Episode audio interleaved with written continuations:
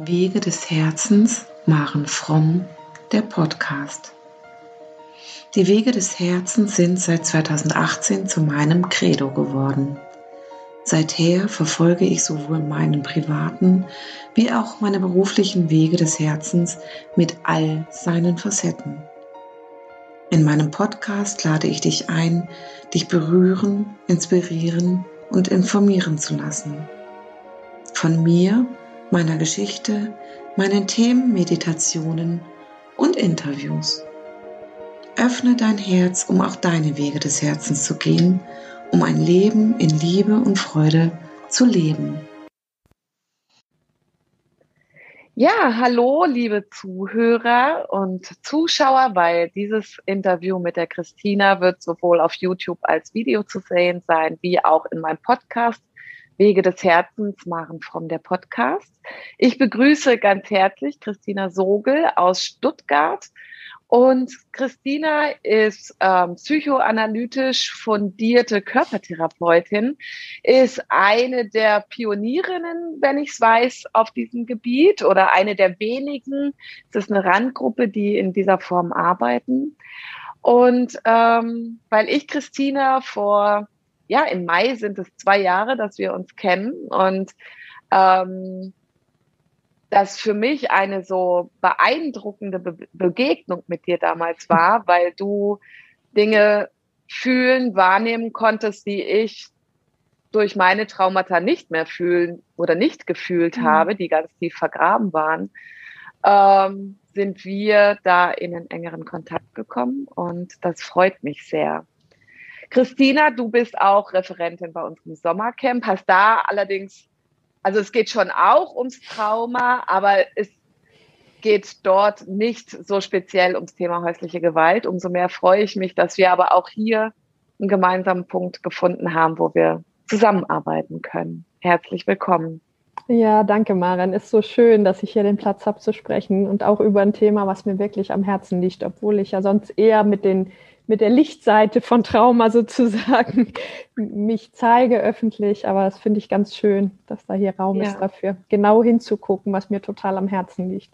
Ja, das ist wundervoll. Mhm. Ja, ich bin vielleicht kurz zum Hintergrund, wie ich auf das Thema gekommen bin. Ähm, genau das ist es nämlich. Es wird nicht genau hingeschaut. Es wird oft verdrängt. Die Menschen ähm, spüren es für sich vielleicht selber gar nicht mehr. Also ich kann es von mir ja selber sagen. Ich glaube, das ist so auch der Ursprung gewesen, ähm, dass so viele Dinge verdrängt sind und wir deswegen gar nicht erkennen, welche Glaubenssätze oder Verhaltensmuster oder ähnliches wir haben oder warum wir immer wieder in irgendwelche Situationen kommen.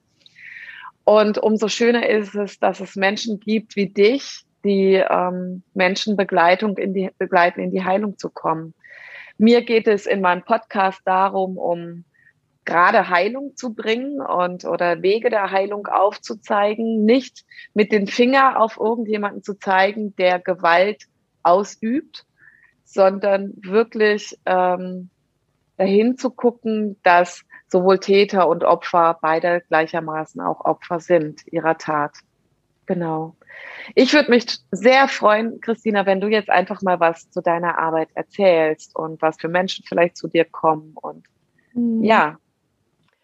Ja, das verändert sich natürlich auch gerade. Aber in meiner therapeutischen Tätigkeit kommen doch viele Menschen, die im weitesten Sinne traumatisiert sind. Ich ne, benutze das Wort äh, aus meiner körpertherapeutischen Überzeugung her sehr weit gefasst. Mhm. Fasse also auch Dinge darunter, die man vielleicht gar nicht als sowas erkennen würde. Einfach alles auf der Basis dieser Spuren, die es im, im Nervensystem hinterlässt, in einer Form, die unseren Gedanken und unserem Wissen keine Zeit lässt, dazwischen zu kommen mit dem, wie wir handeln sollten. Mhm.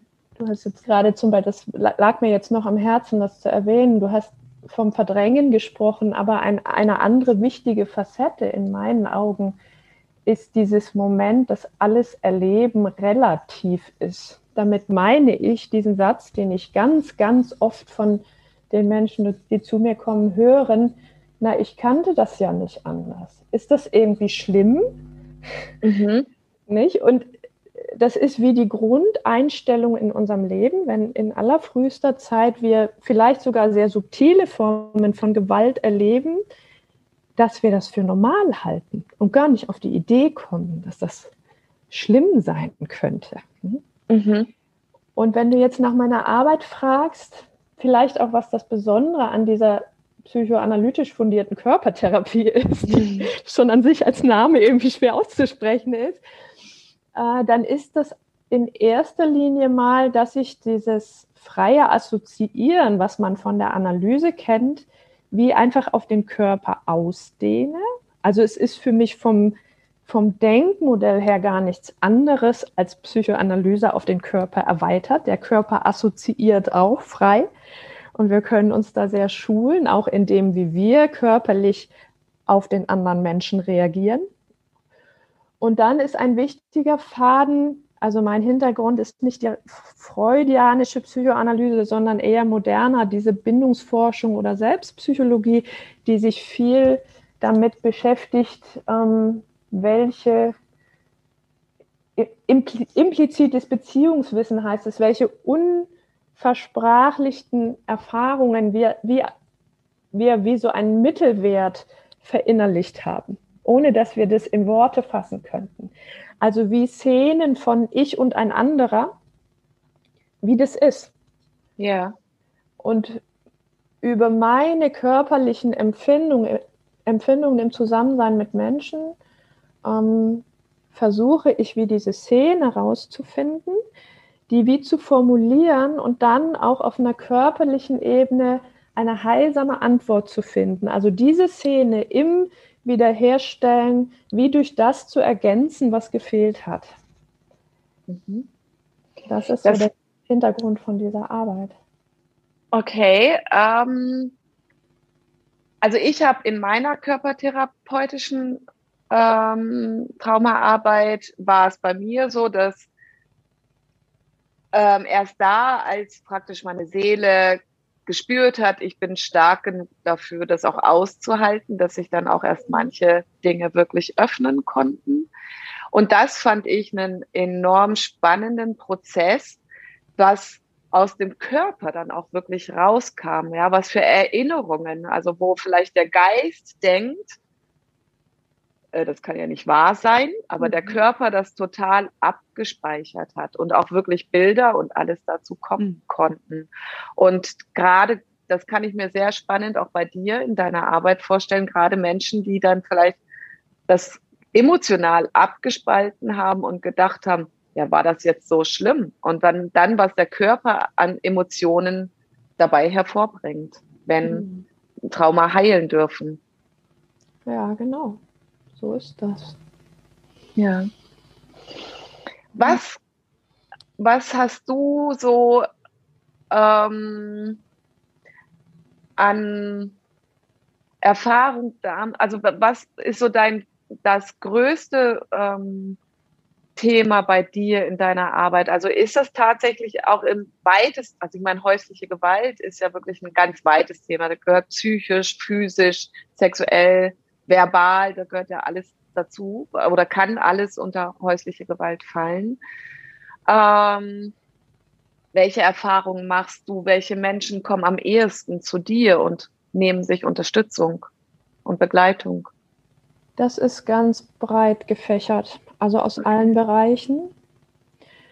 Und was ich, wo ich gerne heute auch mit dir hingucken würde, wären wirklich diese leiseren Formen von Gewalt mhm. weil es ist so viel leichter, emotional umzugehen mit manifester Gewalt. Es klingt ein bisschen bescheuert, mhm. aber es ist wirklich so, weil da können wir einen Täter fassen mhm. und wir können auch uns leichter erleben, äh, erlauben, über Schamgefühle hinweg in die Wut zu gehen. Mhm. Das ist viel, viel schwieriger in diesen subtilen Formen, die wir gar nicht als solche fassen können, wo Scham und Schuldgefühle so viel ähm, machtvoller sind, weil wir ja ganz viel auch mit dieser sozialen Bewertung im Umfeld zu tun haben, dass die sagen, ja, wie, da war doch nichts und ihr wart doch eine gute Familie und die Eltern selber sagen vielleicht, ja, das haben wir nur gemacht, weil wir dich lieb haben und so diese ganzen, und dann ist da so viel Verwirrung. Das ist für mich ein ganz markantes Gefühl, die aus der tiefen Verunsicherung in der ursprünglichen Wahrnehmung kommt. Ja, das kann ich so bestätigen. Hm. Ja, definitiv. So, wenn, wenn man auch gelernt hat, dieses Außenbild zu wahren und ähm, also es gab ja nicht nur schlechte Dinge in, in einem Aufwachsen, in einem Erleben. Es gab möglicherweise auch Urlaube oder tolle Familienfeste mhm. oder mhm. ähnliches. Mhm. Und doch ähm, sehe ich es auch als, äh, oder gerade deswegen als ein ganz schwieriges Thema, sich dann aus solchen Prozess oder aus solchen Systemen auch zu lösen, das bei den anderen Menschen zu lassen, weil man immer wieder abwägt, bin ich jetzt doof oder was äh, mache ich jetzt irgendwen schlecht? Verrate ich jetzt vielleicht auch wen? Ich glaube, ich glaube, das Thema Verrat ist auch ein ganz großes Thema. Absolut. Und ich habe mal in einem Traumakongress eine, eine Psychologin sprechen hören, die selber von ihrem Vater sexuell missbraucht wurde und die für meine Ohren als erste wirklich dieses zweite Trauma des Verrats benannt hat. Mhm. Also wenn wirklich die Menschen, die vorgeben, einen zu lieben, unter dem Namen der Liebe irgendwie Dinge tun, die unseren sicheren Ort plötzlich zu einem gefährlichen Ort machen. Ja. Mhm. Mhm. Magst du das noch ein bisschen näher beleuchten? Das ist, muss ich so ein bisschen ja, also eine Patientin, die mich gerade sehr, sehr beschäftigt, das ist eine wirklich schwer verunsicherte Patientin, die ähm, zu Beginn ihres Lebens quasi die ersten zwölf Jahre mit ihren Eltern in der Sekte war, bei den Zeugen Jehovas. Und da als erstes Mal die Erfahrung gemacht hat, alles, was sich für mich lebendig und gut anfühlt, wird, wird als falsch und böse benannt. Mhm. Dann sind sie mit als das Mädchen zwölf war, aus der Sekte raus und dann war plötzlich alles falsch, was vorher richtig war. Mhm. Parallel dazu war Sexualität in dieser Sekte etwas völlig Verpöntes, wo zum Beispiel in vermeintlichen biblischen Büchern Geschichten waren von jungen Frauen, die zu Männern gehen und Prostituierte sind, wenn sie was machen. Und der Großvater dieser Patientin hat sie mit vier Jahren wirklich manifest vergewaltigt. Also das ist auch, es war völlig abgespalten vorher.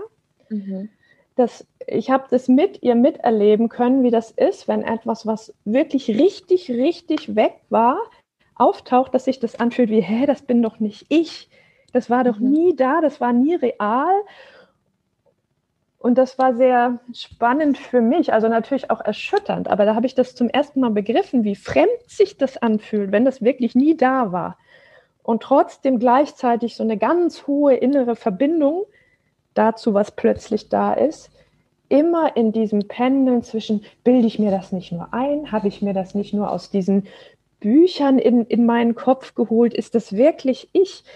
Und dieses Schillern von, wie wahr ist das, gerade wenn es an Situationen rangeht, die an die Grenze dessen gehen, was vorstellbar ist, mhm. ist ein ganz, ganz manifestes äh, Gefühl, diese Verwirrung, dieses immer wieder wie wegbrechen aus dem Kontakt damit. Ja. Mhm. Und also ich weiß nicht, für mich ging das wirklich an die Grenzen des Vorstellbaren, dass ein großer, schwerer Mann sich wirklich auf ein kleines Mädchen legt und wirklich bis ins Letzte alles mit ihr macht. Mhm. Und das war noch nicht mal das Ende. Es, es kam irgendwie immer noch mehr. Und das ist so was Markantes für dieses, wo dieser Satz auch fast wieder eine andere Bedeutung kriegt, dieses, es kann nicht sein, was nicht sein darf. Mhm dass, dass ich selber auch in der Begleitung immer wieder damit zu tun hatte, mich zu fragen, kann das jetzt wirklich sein, dass da immer noch was kommt und immer noch was? Und das Gute, was mir dabei geholfen hat, war wirklich diese Körperebene, nämlich alle Botschaften gleichzeitig zu hören. Die Patientin hat ganz viele Bilder gemalt, die wie aus ihr hervorgebrochen sind. Wie, wie in Trance hat sie die fast gemalt und mitgebracht. Und dann haben wir die zusammen angeschaut und ich habe einfach gehört, was ihr Körper dazu gesagt hat. Mhm. Während sie völlig daran gezweifelt hat, ob das wahr ist. Ja. Und dieser Körper hat mir aber erzählt, dass das sehr wahr ist. Mhm. Wodurch spürst du das dann? Naja, ich sag mal so, wenn wir neben einem Bild sitzen, das vielleicht nur ein Bruchteil aus einer traumatischen Szene abbildet, und neben mir sitzt diese Frau und zittert. Zittert, mhm. ihr klappert der Kiefer, mhm. dann hat man sich das nicht ausgedacht. Mhm. Und wenn in dem Moment, wo sie, wo sie sagt, naja, vielleicht habe ich mir das auch nur ausgedacht, sie das mit einem Ton sagt von einem kleinen Mädchen, das schlecht lügen kann, mhm. dann setze ich so diese Bruchteile zusammen. Und ganz wichtig war an der Stelle, ihr immer wieder zu sagen, es spielt jetzt für den Moment keine Rolle, was genau war. Es reicht, wenn wir einfach davon ausgehen, dass es auf irgendeine Weise wahr ist, was diese Bilder abbilden und über die, über die Zeit werden wir sehen, was die kontinuierlichen Puzzleteile sind, die immer wieder auftauchen, die sich mehr vernetzen, mehr zu kleinen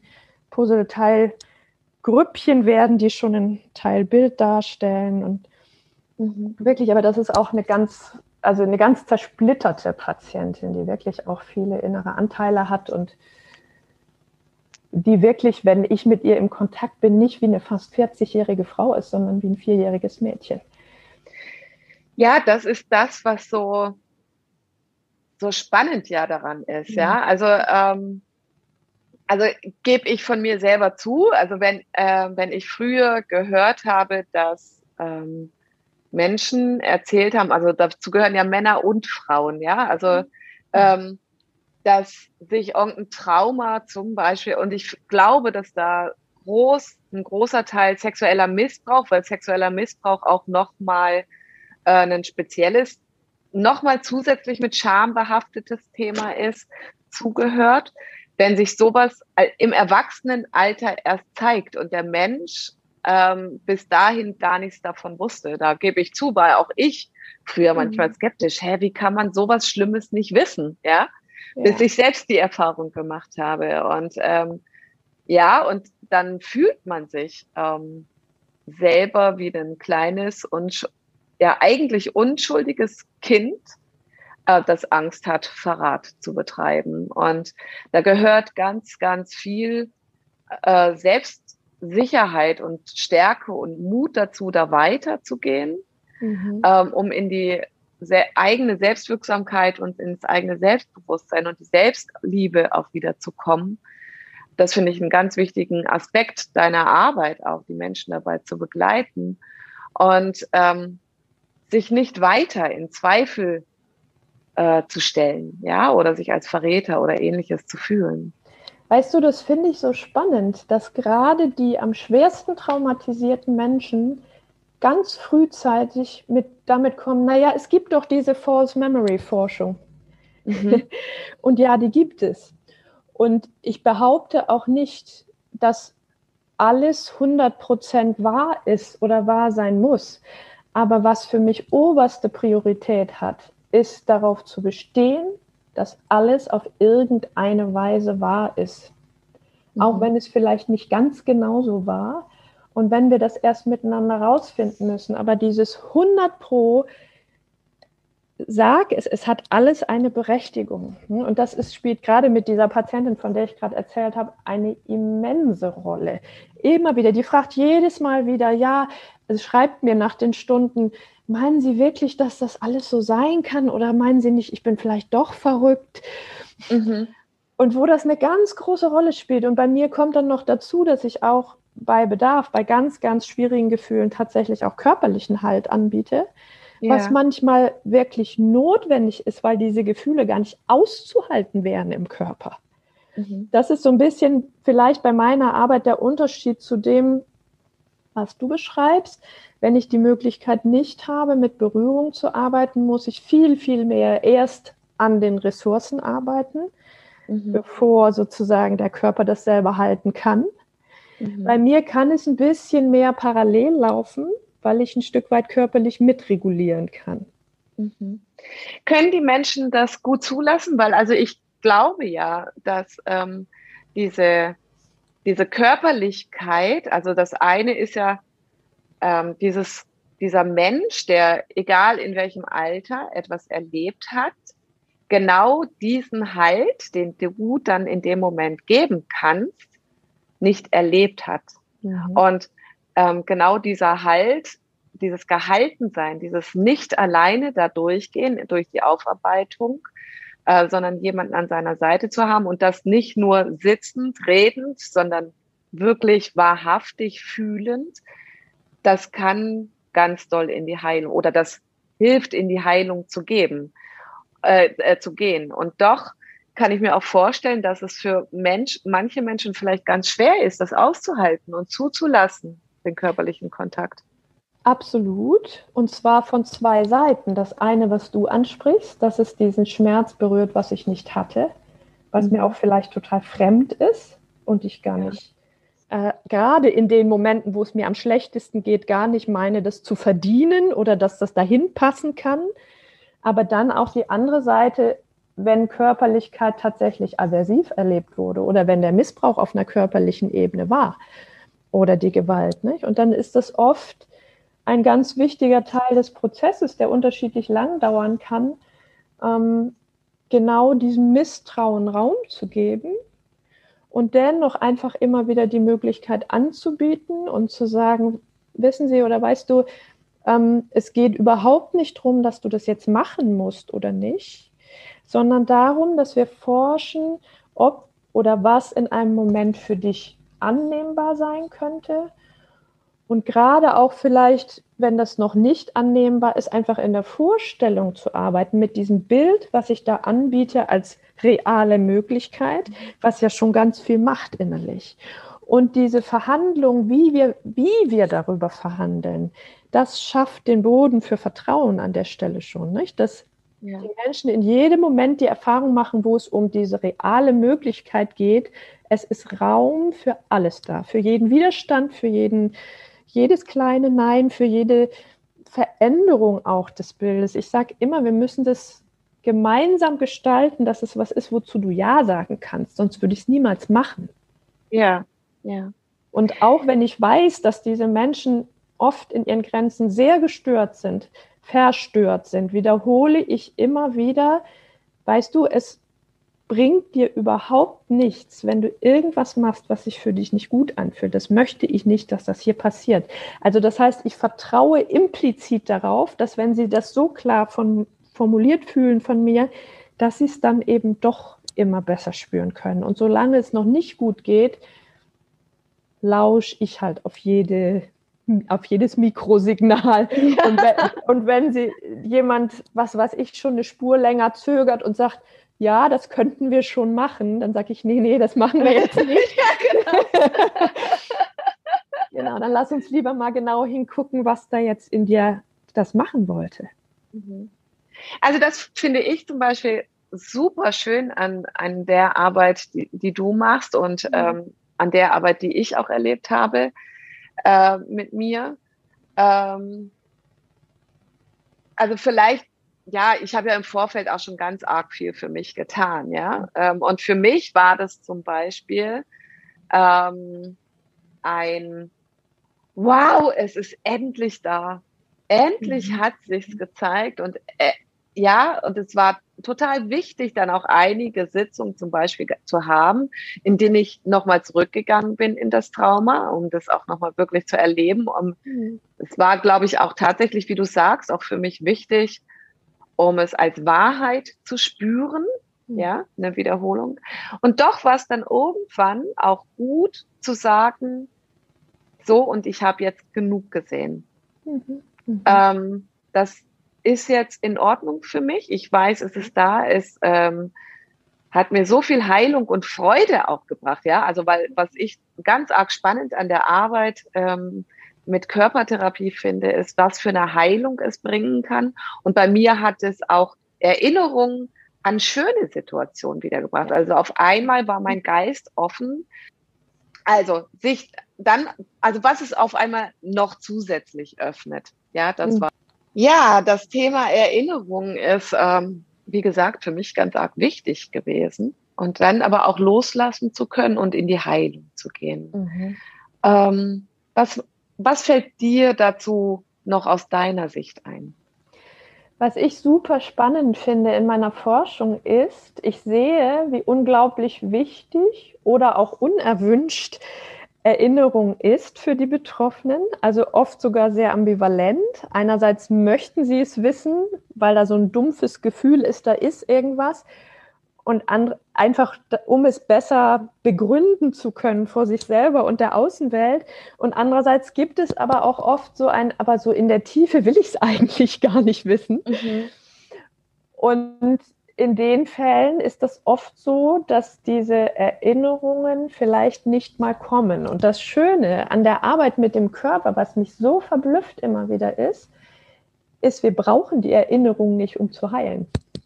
Mhm. Es ist tatsächlich möglich, wenn ich einfach über diese Spuren des Körpers arbeite und dann geht es immer mehr von einem durch panische Angst, durch Verlassenheit, durch was was ich alles durchgehen, um dann die vitalen Impulse wiederzufinden und zu Wut ermutigt zu werden, die Grenzen setzen kann und, und, und. Und das kann ich alles tun, ohne diese Szene wirklich jemals auftauchen zu lassen. Okay. Das finde ich auch sehr beruhigend und beglückend auch für die Betroffenen, weil die oft so sehr daran hängen, dieses, sonst kann ich das nicht glauben und sonst kann ich das nirgendwo erklären und das wird dann immer weniger wichtig, denn es gibt ja auch oft dieses Thema, zum Beispiel die Täter zu konfrontieren, wo ich auch oft sage, also wenn, dann ist ein guter Zeitpunkt dafür, wenn die Antwort nicht mehr wichtig ist. Ja weil es sehr, sehr wahrscheinlich ist, dass die Antwort eine Lüge ist oder nicht mehr bewusst ist oder genauso verdrängt ist vom Täter wie vom Opfer. Und wenn da so viel dranhängt, das endlich bestätigt zu kriegen, ist das gar nicht gut. Und wenn ich aber auf dieser Ebene der inneren Arbeit dahin kommen kann, wo eigentlich klar ist, es ist was passiert und ich muss nicht mal genau wissen, was. Und ich stecke in meiner körperlich-seelischen Realität gar nicht mehr so tief drin, dann spielt mhm. es immer weniger eine Rolle, was da wirklich gewesen ist.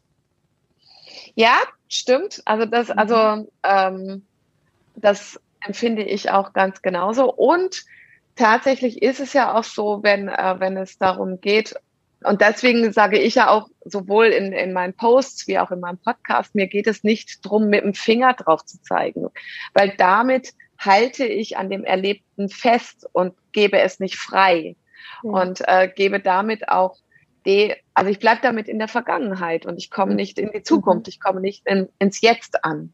Und mhm. das finde ich einen ganz wichtigen Prozess bei Menschen mit Trauma, ja, ins Jetzt ja. zu kommen und ja. in die jetzige Kraft. Weißt du, es kommen so viele Traumatisierte zu mir, die in einem der ersten Sätze sagen, ja, ich will irgendwie vergeben. Mhm. Und ich sage dann immer, ja, das ist schön und gut, aber mit, mit gutem Willen reicht das meistens nicht. Wir müssen erstmal alles fühlen, was da ist. Und dann mhm. geschieht Vergebung von ganz alleine. Und tatsächlich sind im Körper alle Zeiten gleichzeitig verfügbar. Ich finde das ganz spannend. Ähm, die Vergangenheit ist einfach gegenwärtig im Körper in Form von wie festgehaltenen Emotionen, die, die wir aus Täterloyalität oder aus Angst oder Schuldgefühlen oder Schamgefühlen ähm, uns nicht erlaubt haben zu fühlen oder weil wir zu überfordert gewesen wären damit. Ähm, und tatsächlich, ich sag mal, ist auch im Körper der Heilungsimpuls selber drin. Und wenn ich sozusagen diese ganzen eingefrorenen Gefühle über körperliche Arbeit vital werden lassen kann, dann entsteht von selbst diese neue Zukunft, mhm. in der kein Trauma mehr ist.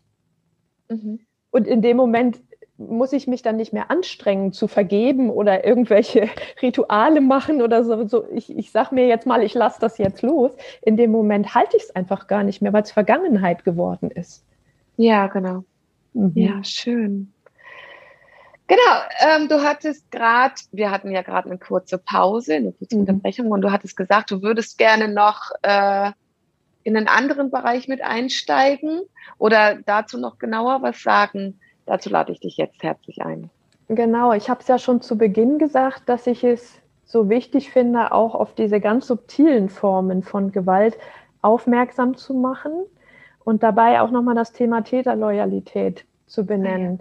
Also vielleicht, um es mal wirklich zu benennen, was sind es denn? Es sind zum Beispiel Beschämungen, Beschuldigungen, es sind Zuschreibungen, du bist so oder so, ähm, die zu einer Zeit geschehen, wo wir den Menschen, die das sagen, glauben. Also wo, in der Soziologie heißt es, das Selbst entsteht im Auge des anderen.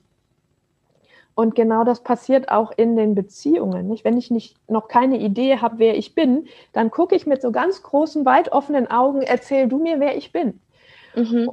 Und zu einer Zeit, in der wir noch keinen festen Boden für Wut haben. Und oft ist in traumatisierenden Familien auch kein Boden für Wut. Da heißt es sofort, ja, wie kommst du denn da drauf jetzt? Spiel dich mal nicht so auf oder so. Mhm. Das heißt, ich bin in die, diese Wahrheit, die mir zugeschrieben worden ist, ist wie unter der seelischen Immunschranke unterdurch, weil wir sie noch nicht hatten. Und mhm. dadurch entsteht immer wieder, das finde ich eine der erschütterndsten Sachen überhaupt, diese ganz hohe Loyalität und Bereitschaft, Verständnis mit den Eltern oder diesen Tätern zu haben ohne Ende. Und in dem Moment, wo ich frage, ja, und äh, hast du das gleiche Verständnis für dich? Ah, nee, das habe ich vergessen. Das ist da irgendwie ja. nicht drauf. Ne? Mhm. Ich möchte da wirklich zwei Sachen unterscheiden, nämlich Empathie und negative Verschmelzung. Mhm. Oft haben diese Betroffenen das eigene Bild, sehr empathisch zu sein. Und sie meinen damit oftmals etwas, was ich negative Verschmelzung nenne. Dafür habe ich mal eine für mich sehr berührende und beeindruckende Formulierung gelesen, nämlich die Flucht in den anderen hinein. Das heißt, in dem Moment, wo ich einer als ausgeliefertes abhängiges Wesen ausschließlich mit Menschen zusammen bin, die gefährlich sind, ist die letzte, die einzige Möglichkeit, wie ich mich schützen kann, wie ich schlüpfe in den anderen rein und gucke mich mit dessen Augen an. Mhm. Weil wenn ich vor ihm stehe, bin ich in Lebensgefahr, psychisch betrachtet. Mhm. Das heißt, eine Empathie, die nicht gleichzeitig bei mir ist, wo ich nicht gleichzeitig bei mir bin, ist keine Empathie. Das ist genau diese, dieses, ich bin in den anderen geschlüpft und habe mich verlassen, weil ich mich mit seinen Augen anschaue. Mhm. Ja, das, also vielleicht mal so als Beispiel dazu, also das ist mir gleich so gekommen. Ähm, oh Gott, ich rede total viel von meinen Erlebnissen, aber es ist halt so viel. Es gibt, doch ich schön. Weiß, gibt, ich weiß, es gibt viele Menschen, denen das ähnlich geht, ja. Also ähm, ich zum Beispiel, die immer wieder in mich krankmachenden oder mir nicht gut tuenden Beziehungen war, ähm, habe mich immer identifiziert mit diesen Menschen. Also habe gedacht, ich habe eine besondere ähm, Empathie und eine besonders tiefe Liebe für die, mhm. ähm, bis ich bis ich herausgefunden habe, da, was ich wirklich in diesen Menschen gesucht habe und welche Muster bei mir immer wieder zum Vorschein kam. Aber es, es war auch dort, ähm, also solange, bis ich das erkannt habe, war es auch immer so, dass ich immer Entschuldigungen für diese Menschen gefunden habe, warum sie handeln, wie sie handeln. Ja. Mhm. Und ähm, im Grunde genommen ist es, glaube ich, auch, weil wenn man nochmal dieses Wort oder diesen, dieses Thema des Podcasts auch nehmen, häusliche Gewalt. Das ist so oft so bei Menschen, die sei es körperliche Gewalt oder sexuelle Gewalt erleben, diese Identifizierung mit dem Täter, ähm, er kann nicht anders oder wie auch immer, ja, und, und dann mhm. ähm, ist es auch mein Anteil oder ja, und, und sich da raus zu, ra, da rauszugehen, das bedeutet schon viel Mut und ähm, auch aushalten, ja, aushalten auch von Konflikten und ähm, Trennungssituationen, Spaltung, also Abspaltung von anderen Menschen möglicherweise auch. Mhm. Weißt du, das ist wichtig, was du sagst, auch nochmal für diesen Punkt mit der Vergebung, weil es oft so verdreht ist in den Betroffenen, dass sie denken, Vergebung ist, wenn ich Verständnis für den Täter habe. Aber das habe ich ja sowieso. Und viel schwieriger ist es, dasselbe Verständnis für mich zu haben. Ja. Wenn ich aber denke, ich brauche das Verständnis für den Täter, dann wundere ich mich, warum die Vergebung nicht klappt, obwohl ich dieses Verständnis habe. Ja.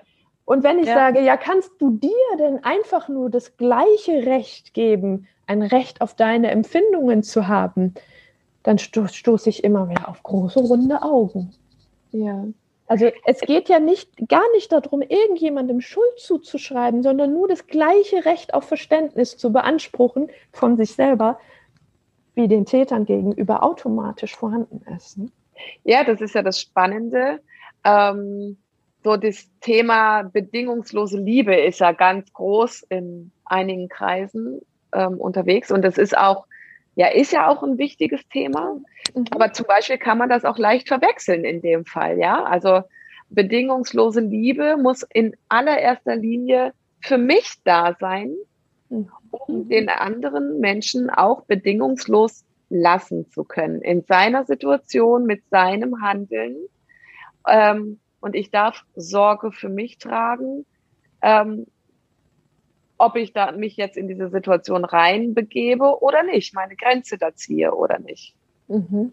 Ich finde das gut, dass du das Thema ansprichst, weil Liebe klingt immer so schön. Mhm. Und ähm, was mir oft fehlt im Bewusstsein, weshalb das in meiner Arbeit auch immer der Wendepunkt ist in den Therapien, das ist, dass wir für Selbstliebe einen sehr vitalen Zugang zu unserer Wut und vielleicht sogar zu Hass brauchen. Mhm. Und da denkt man so, huch, das ist doch keine Liebe. Also wie geht das denn?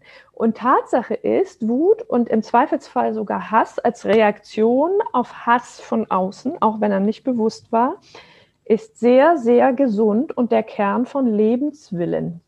Mhm. Einfach als die Kraft, die die, die die Natur uns gegeben hat, um angesichts von Anfechtungen leicht eine Grenze ziehen zu können. Nicht? Traumatisierte ja. empfinden das oft als wahnsinnig anstrengend und schwer, für ihre eigenen Grenzen hinzustehen, weil sie diese Wut nie in sich vital haben erleben können. Ja. Und Hass, ich möchte es einfach nochmal sagen, weil das für mich nochmal wirklich eine spezielle Qualität ist, gerade bei diesen Traumatisierungen, die so ganz subtil wie ins Nervensystem diffundiert sind, die gar nicht greifbar waren und wie so ein, ein unsichtbares Gift so rein diffundiert sind. Mhm. Dafür brauchen wir dieses Moment, was Hass von Wut unterscheidet, nämlich das Moment, was die Natur uns gegeben hat. In dem Moment, wo uns jemand ans Leben will, dürfen wir nicht aus Mitgefühl zögern, sondern müssen schneller sein, dabei ihn zu töten. Also dieses Moment, was wirklich sagt, ist mir jetzt egal, dass du auch ein Mensch bist. Scheißegal an der Stelle, ich sehe deinen Hass und du kriegst mich nicht. Mhm. Und da greift das auch wieder mit der Verwirrung ineinander, weil es ja bei den frühen Traumatisierungen gab es nicht mal dieses Moment von ich sehe, was du da machst. Bei den bisschen späteren Sachen gibt es oft dieses, gerade in den Sekten oder an irgendwelchen Stellen, ich sehe schon, dass das irgendwie sehr widersprüchlich ist, was die sagen und was sie tun. Aber diese Verunsicherung da drin. Und an solchen Stellen ist dieses Moment wichtig, um sich die Wahrnehmung wieder zurückzuerobern. Meine Erfahrung, ähm, dieses, ich bin schon vorher da, bin darauf vorbereitet und ich sehe das, was du tust. Jetzt sehe ich es. Und das mhm. diffundiert nicht in mich, mich herein, auch wenn ich noch so empfänglich bin. Und dafür brauche ich dieses, diesen Cut vom Mitgefühl in dem Moment. sonst geht ja, die Grenze verloren.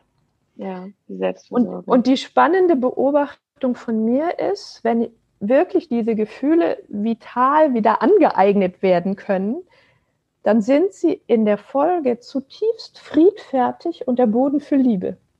Ja, definitiv. Genau.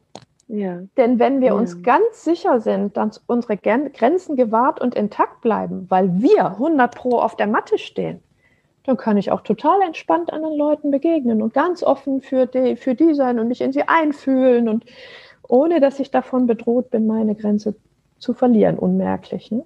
Ja, das stimmt. Das stimmt. Christina, ich finde, das ist ein schöner Abschlusssatz eigentlich gewesen. Ähm, Ausgerechnet der Hass. Na, du hast ihn ja in die Liebe gebracht. Ja. Und von daher ähm, finde ich, ist das ähm, ein schönes Ende für unser Interview. Gibt es aber dennoch, bevor ich dich jetzt hier so abschneide, irgendetwas, was dir noch ganz, ganz am Herzen liegt, was du noch mitgeben möchtest zum Abschluss? Also was mir wichtig ist zu sagen, ich weiß nicht, ob das was ist, was, doch, ich möchte das auch mitgeben, das ist, dass oft diese Menschen auch denken, mit Wut habe ich kein Problem, weil ich bin ja ganz oft wütend. Aber das ist nicht das, was ich meine, wenn ich von verkörperter vitaler Wut rede. Das ist dieses Zerrbild, was in uns übrig bleibt, wenn wir vor lauter Scham abwärts vom Hals abgeschaltet sind und dann im Kopf pendeln zwischen Wutplädoyer gegen den anderen oder gegen mich selber. Aber mhm. das ist nicht das, was konstruktive Wut ist, sondern wenn ich wirklich anfange, mich dafür zu interessieren und mich dafür zu begeistern, für dieses Feuer, was im Körper schon in klein anfängt so zu flackern und beim Größerwerden wirklich zu lodern, dass wenn wir es wirklich nicht mehr, gar nicht mehr deckeln und ganz bei uns haben, nur innerlich, dass wir nämlich nicht mehr rausschreien, sondern einfach diesen Impuls haben, dieses und dann bin ich auf der Matte und sage, Moment mal, so geht das nicht. Ne? Das mhm. geht nicht. Ja. Das heißt, die, die kristallisierte Variante von Wut ist, ist Klarheit einfach. Und zwar at the spot. Wir sind sonst oft einfach zu spät damit und fangen dann hinterher an, in unserem Kopf, oh, so ein blöder Kerl oder ich habe es wieder total falsch gemacht. Ne, dann richtet sich mal nach außen und mal nach innen. Aber das ja. ist nicht das, was ich damit meine. Genau. Vielen, vielen, vielen Dank, liebe Christina. Ich war jetzt ein spannendes und auch echt ein ausführliches, langes Interview. Mhm. Mhm. Ähm, da möchte ich dir sehr herzlich danken, dass du dir die Zeit dafür genommen hast. Ja, ganz. Und ich hoffe, für den Raum. wünsche uns beiden, dass wir da viele Menschen mit erreichen. Vielen Dank fürs Zuhören. Bis zum nächsten Mal bei Wege des Herzens, Maren Fromm, der Podcast.